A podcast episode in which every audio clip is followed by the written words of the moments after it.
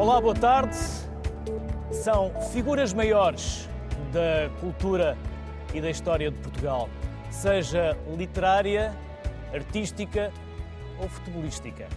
E será delas que hoje vamos falar neste terceiro e último programa que fazemos a partir do Panteão Nacional. Falaremos de Almeida Garrett, falaremos de Sofia Melbreiner, falaremos de Eusébio, falaremos de várias figuras e falaremos de todas aquelas que, entretanto, os convidados também se entenderem que é importante hoje trazermos aqui à nossa conversa. Por isso, começo por eh, apresentar os convidados. Maria João Neto é professora de História da Universidade de Lisboa. Temos José Manuel dos Santos, que é escritor, programador cultural. Temos Isabel Neri, que é jornalista e investigadora. E temos também o Vicente Rodrigues, que é o presidente da Fundação Amália.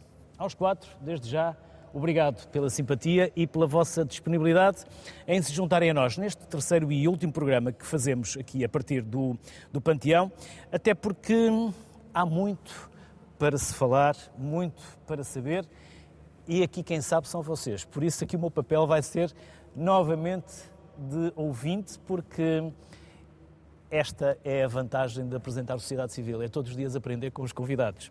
Como eu vos dizia no início, Uh, a conversa vai exatamente no sentido daquilo que vocês entenderem que ela, que ela deve ir. Por isso, e que tal começarmos por uh, uma lenda, um mito, uma maldição, as obras de Santa Engrácia? As obras de Santa Engrácia. As obras de Santa Engrácia foi um adágio popular que até ainda hoje, apesar de estar concluída uh, esta igreja onde, onde estamos, uh, ainda permanece sempre que alguma obra se prolongue no tempo, uh, ouvimos sempre dizer, parecem as obras de Santa Engrácia. Uh, este, é este coisa adágio, que nunca mais acaba. Que é? nunca mais acaba. Seja obras ou outra coisa qualquer. Sem dúvida. O, o adágio foi criado uh, a partir de uma suposta maldição que um cristão novo, Simão Solis, uh, que andava por esta, estas redondezas, esta zona, com a intenção de ver a sua amada. Perdido de amores. Perdido de amores que a família tinha colocado num convento. Mas que e ninguém foi, podia saber e foi acusado da profanação do sacrário da Igreja de Santa Engrácia. E foi condenado, e foi condenado a morrer na fogueira. Uh, sempre clamou pela sua inocência, mas para não, uh, no fundo, justificar a sua presença no local e denunciar a sua amada, uh, acabou... Isso é mesmo morrer por amor. Sem dúvida. Acabou por se sacrificar e disse, à hora da morte, é tão certo eu estar inocente como esta igreja nunca ser terminada. E o que é certo é que a igreja, que não estava ainda concluída na altura, sofre depois uma ruína da, da Capela Mor, que terá caído talvez por fraca construção. Depois segue-se uh, um projeto novo, que já é este projeto onde nós estamos agora. Isto não é a igreja Isto não é a original. igreja original. Está é no sítio onde Está estava no sítio. Uh, segue-se então esta, uh, nova, este novo plano, este novo projeto, que é entregue a João Antunes, um, um arquiteto de grande referência e grande conhecedor, como se pode ver, de uma arquitetura barroca, ao gosto até de Roma. Uh, a poderosa uh, Irmandade dos Escravos do Santíssimo Sacramento, que tinha sido constituída precisamente para desagravar esta, no fundo, esta atitude de desrespeito, desta profanação que tinha existido. Era uma, uma irmandade poderosíssima, tinha as melhores famílias nobres do país pertencendo-lhe e houve, portanto, condição económica para lançar esta obra com esta grandiosidade eh, que ainda hoje nós podemos testemunhar. Acontece que, por morte de João Antunes, a igreja fica incompleta. Não tem a cúpula, ficou só até à cimalha, portanto, até ao remate, mas ficou sem a cobertura uh, e também sem a conclusão do altar e alguns elementos aqui no interior. Uh, e aí uh, foram precisos Uh, 400 muitas, muitas, 400 anos. Eu ia dizer várias centenas, quatro séculos, quatro séculos para ser terminado. Isto estava daí sempre, as obras daí de Graça, que nunca mais acabam. Hum. E foi só o, o, o, Salazar que se serviu depois politicamente deste, deste adágio. Para popular, propaganda? Para propaganda e poder, sem dúvida. Uh, aquilo que não foi possível terminar em quatro séculos, o Estado Novo vai terminar em dois e faz coincidir precisamente a inauguração de Santa Engrácia, que já estava destinada a Panteão Nacional desde 1916, faz terminar o um monumento precisamente em 1966. Um, ehm, quando uh, se iriam comemorar os 40 anos do regime. E, a par da grande obra extraordinária obra de engenharia neste país, que foi a Ponte sobre o Tejo, eh, é inaugurado também aqui eh, a Igreja de Santa Engrácia, Panteão Nacional, e o discurso do Ministro das Obras Públicas na altura, o engenheiro Arantes Oliveira, é muito interessante quando ele diz pulverizaram-se, a expressão é, é muito curiosa, pulverizaram-se mitos de incapacidade. Ao mesmo tempo que unimos as duas margens do Tejo, em Lisboa e Almada, vamos inaugurar também finalmente a Igreja de Santa Engrácia, que agora o Estado Novo conclui. Portanto, foi uma, uma utilização deste adágio popular bem conseguida, porque no fundo faltava aqui, eu diria, iniciativa dinheiro, obviamente, condições económicas e uh, os arquitetos da então Direção-Geral dos Edifícios e Monumentos Nacionais fizeram uma obra, quanto a mim, notável, porque fizeram uma intervenção mínima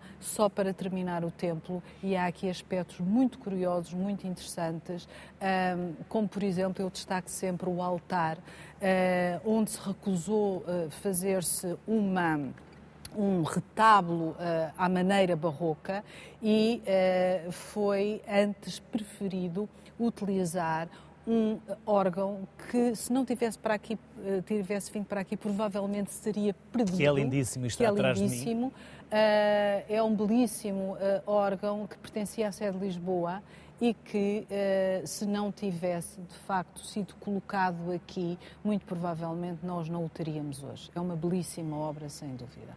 Com esta intervenção mínima, houve também um certo cuidado Estamos a ver no, agora. Uh, no uh, uh, reaproveitamento desta peça. E depois esta notável cúpula, que estamos precisamente aqui no nosso, aqui no nosso enfiamento, é extraordinária, é uma obra de engenharia também de, de grande qualidade que merece uma referência. E quando subimos um ou dois andares e olhamos de cima, é imponente. É, é brutal. E o, e, e o pavimento onde estamos também foi outra obra Uh, fantástica, acho que é um desenho muito bem con uh, conseguido e usufruindo das belíssimas rochas que Portugal tem, estes, estas pedras de várias cores que são belíssimas, sem dúvida. E esta imagem que estávamos a ver agora, que tem aqui um desenho de luz do nosso colega Prates, que é brutal, uh, um trabalho fantástico aqui de, de fotografia. Esta imagem que nós estamos a ver, picada sobre, sobre nós, aqui sobre esta parte central da nave, é um edifício simplesmente admirável. José Manuel, e o Panteão está na moda? Foi assessor cultural de dois Mário Soares e Jorge Sampaio. E esteve ligado aqui. Sim. Não vou eu dizer, vai dizer José Manuel. A, a seguir, a seguir ao 25 de Abril, uh, havia a ideia de que a ideologia muito celebratória uh, e muito evocadora das glórias do passado uh, da ditadura, uh, como que paralisou a jovem democracia portuguesa a inventar os seus rituais ou renovar aqueles rituais que já existiam. portanto, durante muitos anos havia sempre dificuldade em usar os símbolos que poderão estar para além dos regimes, uh, e foi o presidente Mário Soares uh, teve a ideia de transladar para o Panteão Humberto Delgado. Uh, ele foi na altura feito também marechal da Força Aérea e houve, foi a primeira transladação que foi feita depois do 25 de Abril. E ainda demorou uns anos. Ainda demorou uns anos. E essa transladação foi feita porque cada regime tem uma leitura política uh, dos monumentos. e uh, havia a convicção em toda a oposição, que entretanto se tornou poder com o 25 de Abril, que o general Humberto Delgado tinha ganho as eleições. Portanto, ele teria sido... Em 1958. Tinha sido o presidente eleito e teria sido presidente da República se as eleições tivessem sido livres e sérias. E por isso foi uma maneira de opor à presença do Marshal Carmona, que estava aqui, eh, quando morreu veio para aqui, eh, para aqui na altura, para os Jerónimos, e depois para aqui, opor o Marshal, eh, a vinda do Marshal Humberto Delgado. Ehm, portanto, aí é um ato político claríssimo da afirmação da democracia e da sua relação com o panteão nacional. Mais tarde, eh, já com o Dr. Jorge Sampaio, portanto, eu estive ligado também a essas cerimónias, representei a Presidência da República numa comissão que foi criada e mais tarde aconteceu o mesmo quando foi a questão da, do destino da Amália Rodrigues. Uh, Amália tinha, tinha no, no, dia em que morreu, houve um certo movimento uh, para a levar para os Jerónimos, uh, mas uh, ponderou-se que não tinha sentido, uma vez que o panteão tinha sido nos Jerónimos, tinha mudado para aqui, uh, criar de repente um segundo panteão, que seria o primeiro nos Jerónimos, para alguns, e ficavam aqui outros. A única exceção era o Fernando Pessoa, que tinha sido sepultado, trasladado para o claustro dos Jerónimos, portanto não é para o mosteiro, é para o, para o claustro, e aí eh, há um simbolismo cultural fortíssimo, eh, que é a ideia de que Camões marcou o início de uma época imperial e o Fernando Pessoa, com os Lusíadas, e o Fernando Pessoa, com a mensagem, eh, marcou o fim dessa era imperial. E, portanto, não tinha nenhum sentido estar a fazer outro panteão nos Jerónimos, em que havia um panteão da primeira divisão e um panteão da segunda divisão, consoante as pessoas, por pressão popular, eh, eh, eram mais ou menos aplaudidas na hora da morte. E por isso, eh, na altura, houve conversas com aqueles que tinham proposto a ida da Amália para o Mosteiro dos Jerónimos e concluiu-se que era muito bom para a memória da Amália e também muito bom para os Jerónimos que a Amália viesse para aqui. Já agora há a seguinte reflexão a fazer. A Amália não vem para aqui apenas por ser uma embaixadora de Portugal. Eh, é que a Amália transformou o fado naquilo que ele não era antes. É a Amália que dá consistência artística ao fado, quer pelos músicos que conseguiu eh, pôr a compor para o fado, quer pelos poetas que cantou, quer pela sua voz absolutamente sublime e única, e por isso transforma o, o fado na arte que ele não era antes e universalizou o fado. E, portanto, criou uma arte portuguesa que se internacionalizou e que se universalizou e que ainda hoje uh, o fado anda pelo mundo. Tudo começou com a Amália. E por isso, e por isso uh, tem todo o sentido que ela, que ela tivesse vindo para aqui. Eu acho que Uh, uh, há, há, tradições diferentes. Por exemplo, o panteão francês tem uma tradição que é diferente do panteão inglês. Há sempre um lado mais político e cívico no panteão francês. Não chega a apenas ser, por exemplo, um grande artista. Uh, o Balzac não está no panteão, o Proust não está, pelo menos ainda não está. Só quando há uma dimensão normalmente cívica, que Sofia, por exemplo, tem, para além de grande poeta que é, eh, mas só quando há uma dimensão cívica, eh, no panteão eh, francês é assim. No nosso panteão, para além dessa dimensão cívica, e para além, obviamente, do valor daquilo que, em, que distinguiu a pessoa naquilo que ela fazia, há também o caso em que as pessoas se transformam muitas vezes numa espécie de símbolos nacionais. E a Amália transformou-se num símbolo popular nacional e por isso é que que se pode achar que tem sentido ter vindo para aqui. Vicente Rodrigues, um contributo inestimável, importantíssimo, inigualável para a renovação do fado. Sem dúvida. Para a fundação que referiu. Sim, eh, preservar a memória de uma personalidade tão, tão ampla e que... Uma enorme responsabilidade. É enorme, é enorme. Nós somos pequeninos, é? Quando temos que, que gerir a casa que a Amália decidiu criar em vida, enfim, que deixou expresso no seu testamento. No fundo, para gerir também a casa-museu, que ela pretendia que fosse aberta aos seus admiradores. Realmente a responsabilidade é enorme. Uhum. E as novas gerações dão-lhe esse valor que ela Parece ainda está fresca na nossa memória. Ainda está, e, e, essa é uma preocupação de facto que temos, porque a geração que, que viveu com a Amália, que a conheceu e que a, que a acompanhou e que aos seus espetáculos, digamos, daqui a uns anos não está cá. E, portanto, há, há aqui há que uma... preservar e manter há, viva essa memória. E julgo que hum, hum, uma das melhores formas que nós temos de honrar o legado que ela nos deixou, deixou a nós e deixou ao mundo, é, na verdade, de dar a conhecer a toda a gente, não, não apenas aos jovens, mas dar também a conhecer às pessoas de meia idade e as diferentes facetas da Amália, porque ela foi uma excelente intérprete, cantou brilhantemente, mas foi muito mais do que isso. Ela tem outras facetas que, que nem sempre são do conhecimento público, sei lá, há muita gente que não sabe que ela tem um livro de poemas que escreveu. Ora, aqui está. Eu também não sabia e, e fez, fez-me essa menção no início do, do, do programa e felizmente ainda foi a tempo de nos trazeres é uma faceta que as pessoas.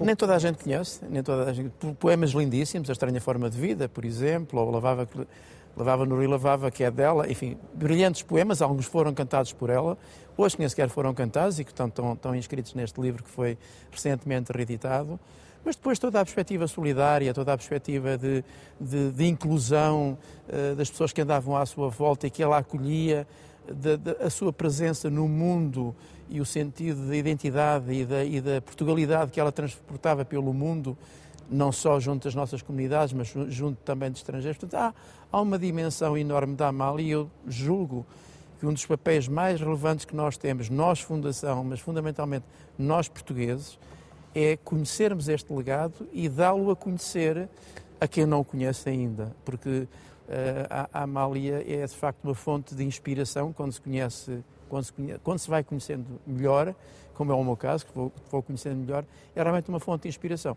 E, e, quando se fala na música e nos jovens talentos e nos jovens artistas, há muita gente que se inspira na Amália e, e para quem ela continua a ser referência. Como dizia o, o, o José Manuel dos Santos há bocadinho, que era a presença que ela teve no mundo e, a, e as portas que abriu na altura, vamos ver, na altura não havia internet, não havia a comunicação global que existe hoje. Eh, era muito complicado, digamos, ter uma projeção mundial. Havia o Olimpiá, havia outras Olimpiá, grandes salas claro, onde ela claro, atuou. Que... E foi a partir daí que ela, que, ela, que ela evoluiu para todo o mundo. Mas ela esteve presente nos maiores palcos de todo o mundo. Não temos dúvidas que hoje há muitos artistas portugueses que têm uma presença relevante no mundo e que se conseguem internacionalizar, porque a Amália abriu essa porta e, e, e, digamos, deixou esse caminho aberto e, enfim, que as gerações mais novas estão, estão, estão a seguir e ainda bem. Isabel Neri, Humberto Delgado, o general sem medo, Sofia Melbreiner, a mulher sem medo. É, é, muito bem, muito bem dito, sim. Acho que podíamos, podíamos dizer dessa, dessa forma. Aliás, há assim é, três figuras que, que eu acho que é, a vida de Sofia e o trabalho de Sofia se cruzam aqui no Panteão. Uma delas, claramente, Humberto Delgado, porque é uma das, uma das características que Sofia uh, tinha que eu acho que não é suficientemente enaltecida foi o seu papel político. Ela teve uma intervenção política pela poesia, mas não apenas pela poesia. Foi deputada da Constituinte, numa altura em que ainda menos mulheres uh, tinham uh, atividade política, e vimos ali algumas, algumas das imagens. Mas se quisermos fazer o, o, o salto para, para, para, para, um outro aspecto, por exemplo, Aristides Sousa Mendes, relativamente à questão dos direitos humanos, Sofia era uma defensora dos, dos direitos eh, do homem, do, do, homem, enfim, no sentido lato dos, dos, direitos humanos, é a palavra mais, é a palavra mais, mais certa, pela, pela ideia de justiça, nomeadamente, era uma, uma palavra que ela usava muitas vezes e que ouvimos, e que ouvimos ali. Um, justiça no seu sentido mais amplo, é? a justiça social, a justiça de, eh, de sermos. Um, corretos uns com os outros, no sentido de uh, nos, uh, nos valorizarmos enquanto, enquanto povo, enquanto cultura, sobretudo, não é? Este, este, esse era um dos aspectos muito importantes, também estávamos ali, estávamos ali a ouvir, a maneira como Sofia encarava a cultura, era a cultura a cultura das, uh, que chegava às pessoas, não era a cultura da Torre de Marfim, uh, em que só um grupo restrito uh, acede e, e, chega, não é?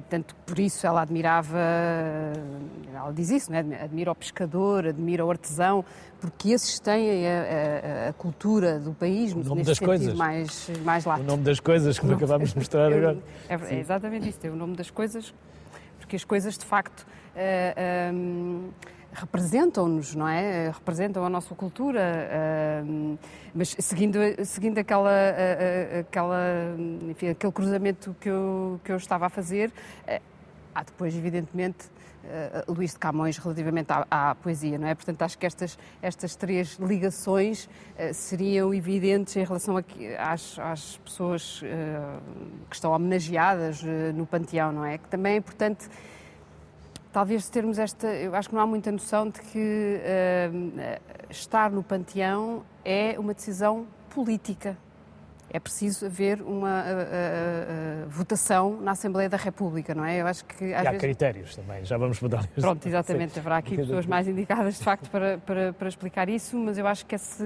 esse, esse ponto é importante, não é? é, é no caso, no caso de Sofia houve uma unanimidade que não é fácil de, de conseguir e é talvez uma das maiores...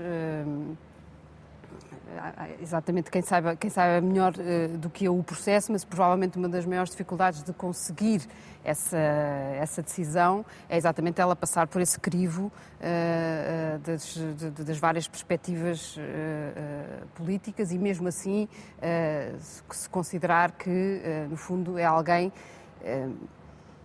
que pertence aos portugueses e ao mesmo tempo representa os portugueses, não é? Este aspecto eu acho que é, que é, é fundamental nesta, nesta ideia de, de, de panteão, não é? De, eh, de estar de uma forma uh, que é uh, enfim, permanente, é se calhar uma palavra demasiado uh, forte, não sabemos exatamente o que é permanente na vida, não é? Mas de uma forma, uh, pelo menos, consistente e, e, e que, que, continue no tempo, não é? Uh, e por outro lado, há essa questão, logo, logo falada de início, da presença das mulheres. acho que é um debate que temos que fazer. Não me parece normal que um país com mais de 800 anos de história tenha apenas duas mulheres, claro. Amália Rodrigues e, e Sofia, e as duas muito recentemente. Portanto, uh, no fundo, antes disso, então, ninguém se lembrou de mulher nenhuma uh, para poder ser homenageada no Panteão, não é? Portanto, uh, isso também diz da nossa, da nossa maneira de estar, não é? Porque quem vem aqui também percebe um pouco do que é Portugal, não é? Pelas, por estas escolhas, já está sendo uma escolha política, também significa que houve então uma, uh, algum tipo de consenso uh, relativamente àquelas, àquelas pessoas, não é? Portanto, de certa maneira, podemos dizer que representam uma grande maioria dos portugueses, senão não conseguiriam uh, esse, essa, essa votação, não é? porque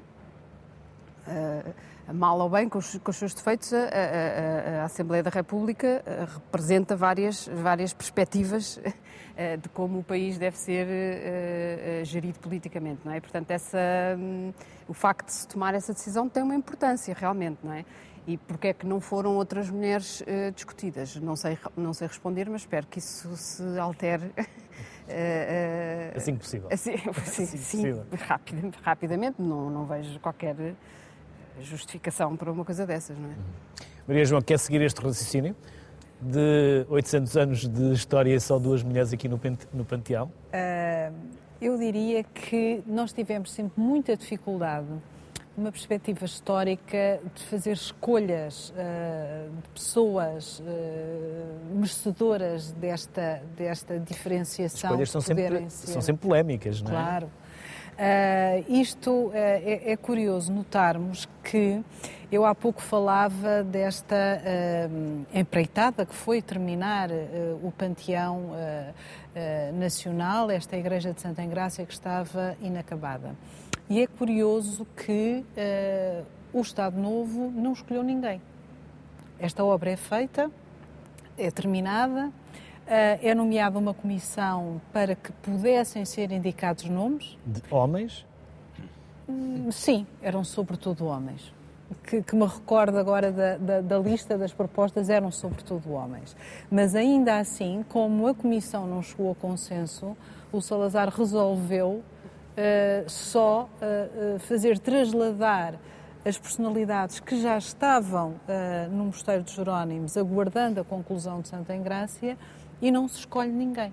Portanto, há um investimento na conclusão do edifício, mas não há escolhas. A discussão foi muita, não houve uh, o tal consenso e acaba por não, uh, por não se escolher ninguém. Vêm os que já estavam, os presidentes da República que uh, já se encontravam, o Sidónio Pais, o, o, Teófilo e o, o Carmona, e depois vêm os escritores que também já estavam, já estava o, o Guerra Junqueiro, o Garrete e o João de Deus. E só, só portanto, tanto empenhamento, isso prova que não interessava nada ao regime. Uh, no fundo, a panteonização de pessoas, a escolha. O que interessava era o tal mito das obras de Santa Engrácia terminar com, com, com, ele. Portanto, não eram aqui as figuras que estavam em causa. Era o edifício. Era o edifício. Era a imponência. Era a imponência do edifício. Era a imagem de acabar com terminar. mito.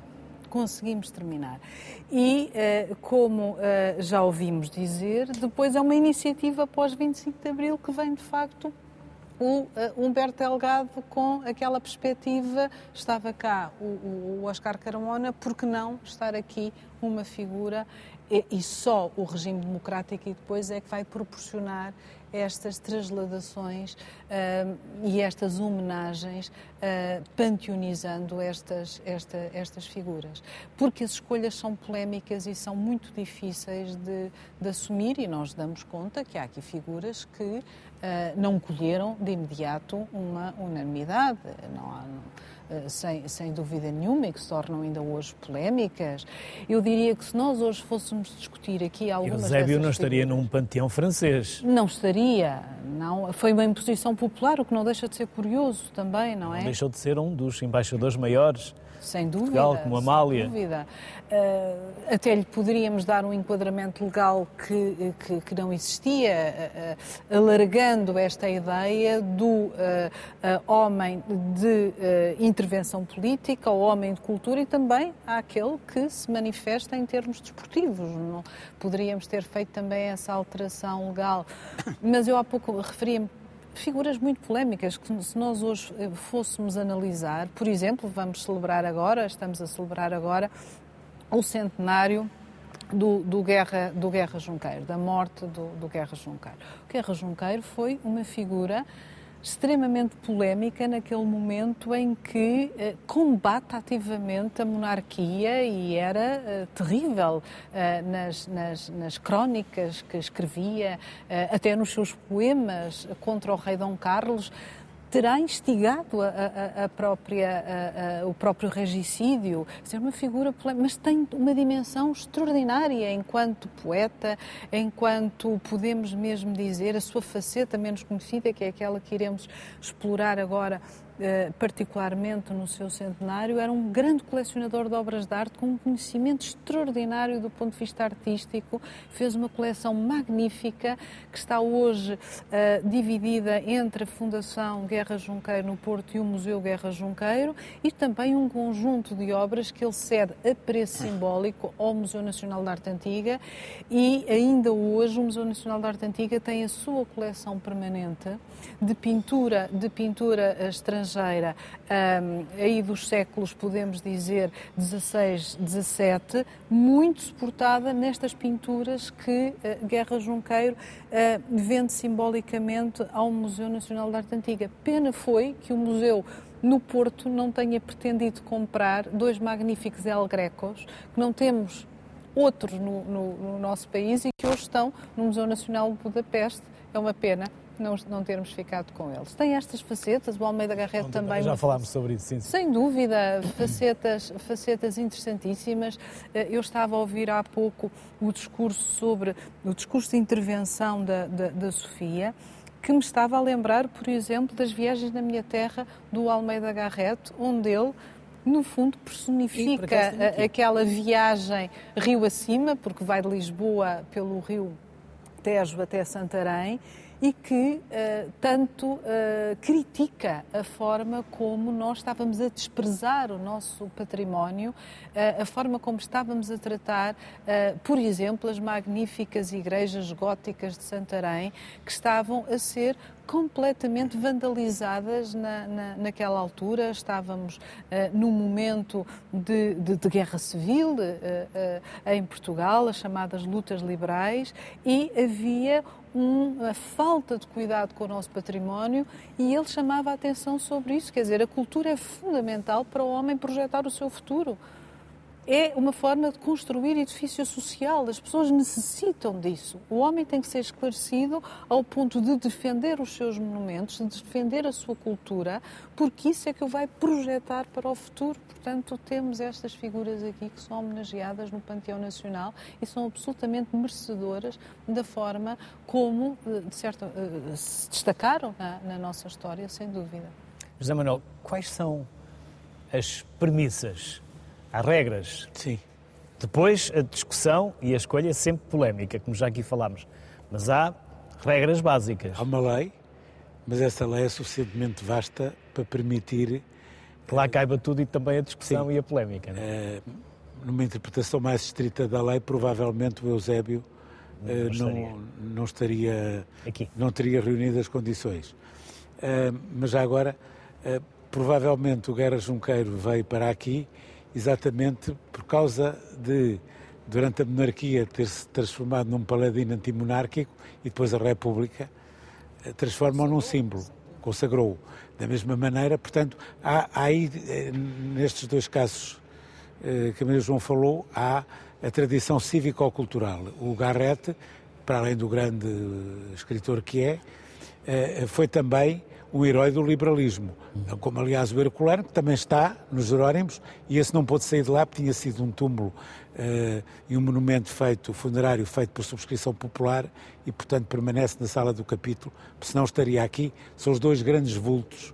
Portanto, nós temos, é uma coisa uh, a sublinhar, temos uh, grandes figuras, que são grandes figuras da literatura, mas que também foram grandes figuras cívicas. E a Sofia também, obviamente, é uma delas.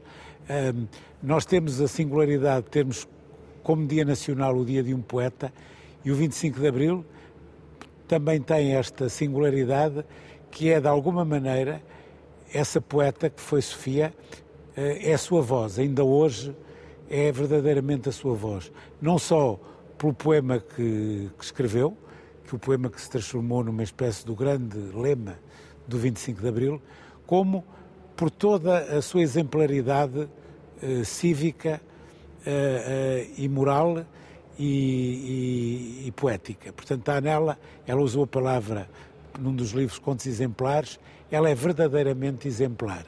E daí ser uma das poucas figuras consensuais, ou quase consensuais, em Portugal nunca, obviamente, se calhar é um pouco por todo o lado, assim, mas o facto de ter vindo para o Panteão, eu, fui eu que fiz o apelo público para que ela viesse, nos 40 anos do 25 de Abril e nos 10 anos da morte dela, um, e isso foi uma cerimónia muito bonita, uh, em que uh, houve uma espécie de renovação daquilo que ela própria tinha dito. Ela tem uma descrição maravilhosa nos cadernos de, de como viveu a noite e o dia 25 de Abril. Ela conta que estava no, no eh, ela, a casa dela, que eu conheci muito bem a Sofia, a casa dela dava para um jardim e tinha uma espécie de um, uma divisão que tinha uma comunicação com o jardim. E quando lhe dizem meia da noite que se está a passar uma revolução, ela liga à rádio para ir sabendo o que é que se ia passando e à medida que a revolução ia avançando e se consolidando, as trevas da noite iam se tornando o dia. e ela transformou isso numa espécie de um símbolo de passagem e como estavam perto da Páscoa, uh, era o mês da Páscoa, ela também era como se houvesse ali uma espécie de ressurreição uh, em relação aos valores em que ela acreditava e ao grande valor da liberdade. A Sofia é uma poeta extraordinária, mas tinha ao mesmo tempo, embora parecesse muito distraída, era atenta em relação ao fundamental. E, e nomeadamente àquilo que na política mais, mais devia interessar. Quando o, o, o, ela tem o texto, provavelmente, eh, sobre Mário Soares, que era grande amiga, e tem uma espécie de um retrato psicológico dele como político, que é um retrato deslumbrante e ao mesmo tempo de perspicácia, e não é só de perspicácia humana, é também de perspicácia política, porque ela apreendeu nele aquilo que é essencial e que foi essencial em toda a vida política dele. Uhum. Em relação às eh, condições, um, neste momento, portanto, eh, a lei estabelece uh, que uh, são pessoas que se tornaram exemplo e que devem ser honradas pela sua atividade ou no exercício de altos cargos públicos, políticos, militares, ou, ou na cultura, na projeção da cultura no mundo, na criação literária, artística, científica e também na defesa da liberdade. Portanto, isto é o quadro que é um quadro muito geral. Mas há aqui uma questão que hoje é fundamental. Como vivemos naquilo que se poderá chamar uma espécie de sociedade do espetáculo, eh, eh, em que a pressão eh, das vozes sobre o momento é imensa, há sempre o perigo de, por uma emoção popular que é instantânea, mas ao mesmo tempo também bastante efêmera, de de repente se reclamar que alguém venha para o panteão, por isso o panteão, a certa altura, ficou na moda, e por isso uh, hoje não morre ninguém ilustre que não apareça alguém a dizer devia ir para o panteão, e por isso, depois de ter havido algumas experiências polémicas, neste momento uh, foi fixado 20 anos após a morte, no caso de virem os restos mortais, e 5 anos se for apenas a lápide, como aconteceu com os Sousa Mendes, exatamente para deixar arrefecer esse, esse frenesim popular que muitas vezes acompanha uh, e a emoção, uh, a morte, para deixar que o tempo sedimente e que depois faça um juízo mais tranquilo, mais sereno e mais perspectivado para se ver verdadeiramente quem merece ou não merece uh, ter as honras de panteão. Vicente Rodrigues, um quarto de século depois, os portugueses continuam a ter memória e próximos de Amália. E os fadistas ajudam a perpetuar, os novos fadistas ajudam a perpetuar esta ligação? Claro que sim, claro que sim. Aliás, se nós verificarmos o que foram as comemorações do centenário, agora em 2020, 2021, centenário do nascimento, de facto todo o país homenageou a Amália, desde, desde as grandes instituições, até as pequenas coletividades de bairro, de, de, de, da vila, das cidades. Portanto, há, de facto, a Amália está, está presente no dia a dia. Houve vários fadistas que lançaram discos de homenagem à Amália e muitos dos jovens fadistas atualmente continuam a perpetuar e, no fundo, a levar aquilo que a Amália cantou, enfim, dando as, as suas interpretações, naturalmente. Os tempos também evoluem e, portanto, também têm a sua orientação própria, mas sim, eu considero que estas novas gerações que continuarão a seguir um pouco as pisadas e a inspirar-se naquilo que ela nos deixou. Eu julgo que, que para todos nós, não, não apenas para, para, para quem canta, hum, a Amália é um exemplo de, de, determinação, é um exemplo de alguém que vem de origens extremamente humildes, hum, alguém que tem apenas três anos de escolaridade, hum, mas que falava fluentemente cinco línguas e que interpretava uh, canções e géneros musicais de várias, de várias paragens. Não só em Portugal, que cantava o fado como, como ninguém, uh, folclore, cantava marchas populares, mas depois cantava também rancheras mexicanas, cantava o cancioneiro norte-americano, cantava canções francesas. Portanto, a Amália era uma extraordinária intérprete. Ela, em Itália, por exemplo, cantava nos vários dialetos de Itália e não apenas eh, o italiano.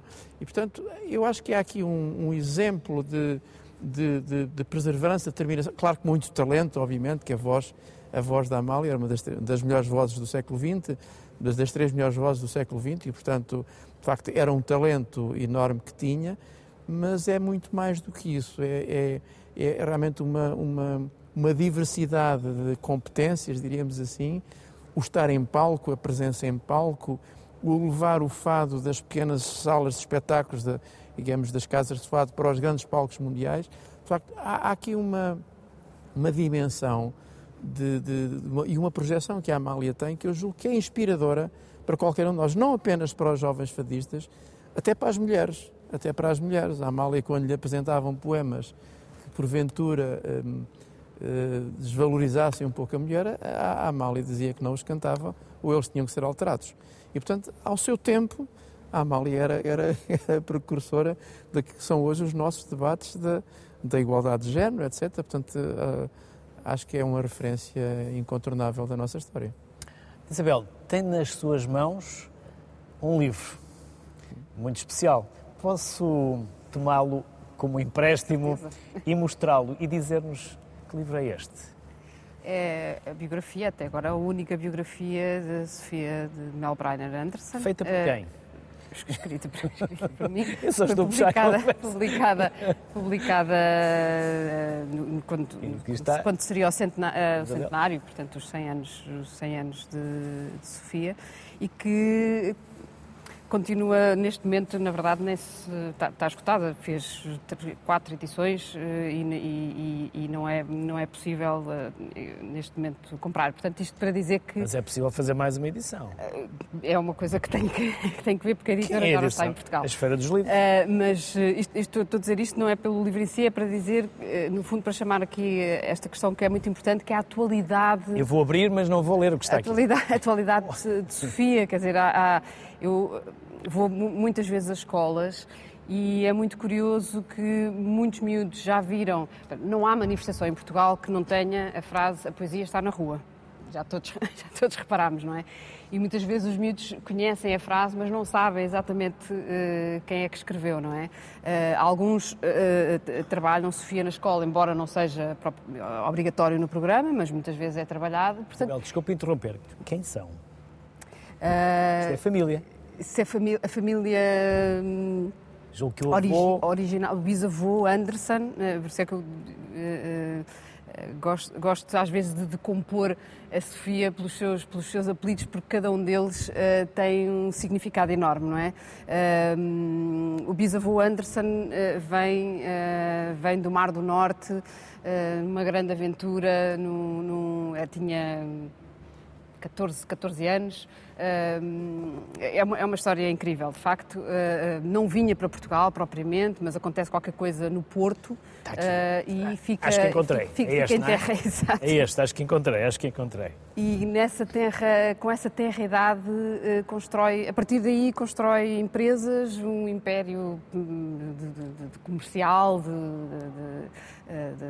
torna-se um, dos homens mais ricos do Porto, seguramente, não sei se de Portugal, mas pelo menos do Porto seguramente, e deixou essa, essa, fica essa marca também das histórias, das histórias do algum, alguns alguns livros. O Cavaleiro da Dinamarca, por exemplo, tem claramente uma influência de, de, de cultura do Norte, uh, mas há outros, há, outros, há outros livros em que essa, essa, essa, biografia, essa, essa parte biográfica dela, embora ela não, dela, ela não escrevesse Porto, de forma biográfica, não é? Não é muito difícil encontrar referências que, não, que se diga isto tinha a ver com a vida, à exceção eh, de um livro eh, mais para, para, para, jovens, digamos assim, que é muito, muito falado nas escolas, em que exatamente conta essa história do, de, desse bisavô, uma grande aventura uh, e, e, e, que é muito, é de facto muito parecido com a realidade, mas é a única, é a única.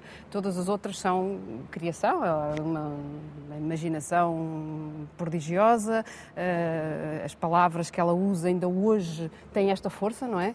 Como é que a poesia está na rua tem quase 50 anos, como tem o 25, e no entanto continua a ser um verso que serve para qualquer, contesta, qualquer contestação, não é? E, e, com, e, de uma forma bela, que também é uma coisa que, que às vezes faz falta, não é? Dizermos as coisas de uma maneira que, que, fi, que fiquem, não é? Que nos, que nos marquem e que não sejam apenas um grito. Claro que às vezes é preciso gritar, mas além de gritar, deixar qualquer coisa eh, dentro das pessoas, não é? Um, e claramente ela tinha este poder, este poder de dizer com pouquíssimas palavras exatamente aquilo que era preciso, que era preciso dizer. Uh, o que, lá está, nos leva outra vez também à questão da política, não é muito importante em política conseguir-se dizer, dizer muito com, com poucas palavras. Um, e essa, essa dimensão da Sofia, uh, para mim, foi das mais uh, deslumbrantes de descascar esse, esse papel, uh, esse papel político, porque eu acho que hoje naquele tempo era, era, era mais comum, mas hoje temos alguma dificuldade em associar poesia à política, não é? E é um erro brutal, porque a, a poesia, de facto, uh, leva-nos à essência das coisas. Nós andamos tão distraídos da essência das coisas uh, que, de facto. Ou deixamos que nos distraiam, Isabel. Também, também, sem dúvida, sem dúvida. Eh, era bom voltar à essência. Devolvo à procedência, até porque tem aqui muitas anotações. É Está é muito, meu, é muito, o meu trabalho. Muito sublinhado. Isto é, tem um, um, valor especial. Nós temos pouco mais de um minuto para, para cada um, para, para terminar. Um, deixo também ao vosso critério aquilo que vocês acham que, que é importante fecharmos como esta discussão que aqui fizemos. Uh, talvez até, se quiserem, quem é que falta aqui no Panteão? Maria João, faltam tantos, talvez o panteão fosse pequeno, não é? Sim, o panteão. Uh, Mas como... sintam-se à vontade para dizer outra coisa qualquer, não, se acharem que é mais não, importante. Como o panteão foi. Uh, eu diria que a escolha deste edifício que estava inacabado para ser aqui, para colocar aqui esta instituição Panteão Nacional, criada ainda no, no, no século XIX talvez tenha sido devido a uma certa semelhança de formas com o próprio panteão francês. Quer dizer, a Igreja Santa, Santa Genoveva era também uma igreja, depois foi, foi laicizada e transformada em panteão nacional de França na altura da Revolução. Com aquela cúpula, não é? É um edifício, uh, é um edifício já uh, neoclássico mas é um edifício de, de, de, raiz clássica como este e a cúpula talvez tenha sido aí a, a escolha uh, uh, deste edifício. Na altura ainda se pensou uh, fazer uma cripta, portanto escavar e obter aqui um nível inferior para que houvesse mais espaço. Um, Achou-se por bem não o fazer, não foi só uma questão financeira, foi uma questão mesmo da análise do solo que não deu uh, garantias para isso. E, portanto, o espaço era aquele que já estava, não é?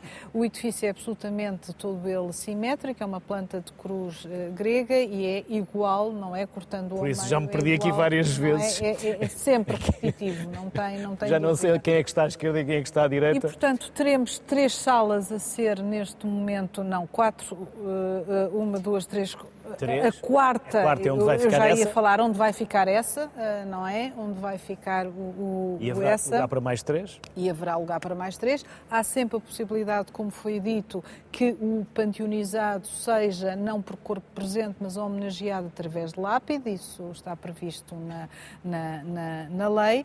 Depois há, eh, em, em, em, subindo, as, as salas que encontramos aqui a nível do piso eh, térreo vão se sucedendo depois no andar eh, superior também em quatro salas. Mas quantos quilos, Isabel Neri? Quatro toneladas. Não? Quatro Agora, toneladas. os túmulos de pedra são pesadíssimos. Quatro é? toneladas para fazer elevar. Portanto, temos esse, essa questão da, da, da, de facto da espacialidade que não nos deixa uh, também progredir muito nesse aspecto. Nós temos uma história com figuras memoráveis a dificuldade é escolher as que sejam mais certas para vir para aqui. Uh, não temos aí dificuldade nenhuma. Uh, Poder-se-ia pensar, por exemplo, uh, que talvez pudesse vir para aqui um pintor ou uma pintora, que ainda não existe. A Maria Helena Vieira da Silva seria, creio que há a questão de ela ter nacionalidade francesa e num período em que a ditadura não lhe reconheceu nacionalidade portuguesa, ela eh, depois, por agradecimento e gratidão à França, é obviamente que disse sempre que era portuguesa mas permaneceu oficialmente como francesa e se calhar é essa dificuldade. Porque senão também é uma grande figura, uma das grandes pintoras do século XX e teria aqui todo o sentido, seria mais uma mulher. Mas no nosso passado podemos ir descobrir a dificuldade é perceber isto ter uma certa um critério que seja relativamente claro e lógico para que depois não haja hum, polémicas excessivas que são sempre más uh, quando se trata de um, acontecimentos desta natureza. E inquinam aquilo que é, é um ato pode haver Pode haver alguma... Sempre há, há opiniões discordantes. Diferentes. Agora, de repente, transformar-se tudo numa polémica e a homenagem passa a ser um ato contra a pessoa que vem para aqui, isso aí obviamente que é evitável. E agora é quase que precisamos de uma polémica todos os dias, sim, sim. pelo menos nas redes sociais. E Amália? Eu faço um apelo, aproveitando, aproveitando este minuto que me dá. Um, uma exposição da Amália aqui. Sim, vai haver. Vai haver algumas, vai haver algumas ainda final deste ano, princípio do próximo. Mas, é dizer assim, nós temos uma preocupação, como referi, de divulgar o legado da Amália. Isto é uma tarefa que pode competir aos portugueses todos. É importante ler sobre a Amália, há muitos livros escritos, há muita documentação e que as pessoas realmente sintam, sintam vontade de conhecer quem foi a Amália. E ajudar a Fundação nessa. Enfim, a Fundação não faz nada sozinha, nós estamos a constituir todo um acervo documental uh, e a digitalizar para depois ele poder ser disponibilizado é um apelo para quem tem eh, documentação, quem tem aspectos iconográficos, etc., que os possa ceder, não digo ceder, mas dar cópias à Fundação, para que nós consigamos eh, ter um repositório muito alargado sobre o que foi a Amália, o que ela fez, o legado que nos deixou, a relevância que ela teve para que o fado hoje seja património material da humanidade. Portanto, há todo um conjunto de, de, documentação e de informação que é pena não ser reunida e estar à disposição, de facto, quem queira saber mais sobre a Amália. Hoje nós somos contactados por estrangeiros que estão a fazer teses, e em Portugal também, teses de mestrado e doutoramento sobre a Amália. Portanto, há aqui uma responsabilidade dos portugueses, enfim, da Fundação também, mas dos portugueses, de conhecer este legado e divulgá-lo para que gerações vindouras possam ter tanto conhecimento como nós vamos tendo. Isabel. Eu acho que o melhor que posso fazer é dizer eh, que leiam, leiam, eh, leiam Sofia, acho que é a melhor homenagem que se pode, que se pode fazer a qualquer escritor, mas no caso de Sofia, de facto, hum, há, há, quem diga que um, um, clássico é alguém que todos já identificam, mesmo que não, mesmo que não sabem muito bem o que é que, quem era ou é exatamente o que é que fez, mas, mas, mas conseguem identificar que, que existiu. E eu acho que a Sofia tem, tem, de facto essa característica de nós usarmos muitas vezes aquilo que ela escreveu, uh, sem que às vezes, talvez os mais jovens, eventualmente não saibam exatamente que foi ela, mas, portanto, eh, ehm, precisamos daquilo que ela escreveu para nos situarmos do ponto de vista, é ressituarmos, se calhar, penso que se calhar é mais essa a expressão, do ponto de vista ético, do ponto de vista da nossa essência, do ponto de vista daquilo que queremos e eh, deixarmos de nos perder tanto com coisas que talvez não sejam aquelas que nos importam mais. Portanto, ler, ler Sofia, tanto a poesia como, uh, como a prosa. Há textos maravilhosos uh, que, de uma atualidade, uh, uh, conto da Mónica, uh, por exemplo, é um deles, uma atualidade social, de uma atualidade política. Ninguém, se não soubermos que foi escrito naquela data, ninguém diz que não podia ter sido uh, escrito agora. E isso acho que é realmente o, o melhor que se pode dizer de de um, de um autor. É que ele está entre nós, literalmente, porque aquilo que escreveu uh, continua se mantém vivo. Ou no caso, vivo, exatamente. continua viva. Melhor mensagem provavelmente não haveria para terminarmos, por isso, bem-ajam pela simpatia, pela disponibilidade, pela honra que nos deram, pelo privilégio que deram a todos nós, não só a nós, equipa de sociedade civil, mas também a quem lá está em casa, pela vossa presença, pelos vossos contributos. Bem-ajam as maiores felicidades. Durante três dias, três programas, aqui falámos da história do Panteão Nacional, falámos de história, falámos de histórias, falámos de figuras que fazem parte da nossa cultura, seja ela literária, artística, política ou até futebolística. Antes de mais, e antes de terminarmos, um enorme agradecimento ao diretor do Panteão Nacional e a toda a equipa que amavelmente nos recebeu. e a total disponibilidade para que pudéssemos realizar estes três programas. Toda a equipa da RTP, uma enorme equipa, não imaginam quantas pessoas estão atrás das câmaras, estão na regi, estão na parte técnica para que hoje, aqui, pudéssemos concluir estes três programas que dedicamos ao Panteão Nacional. A todos, em meu nome e em nome da sociedade civil, um enorme obrigado. Até amanhã.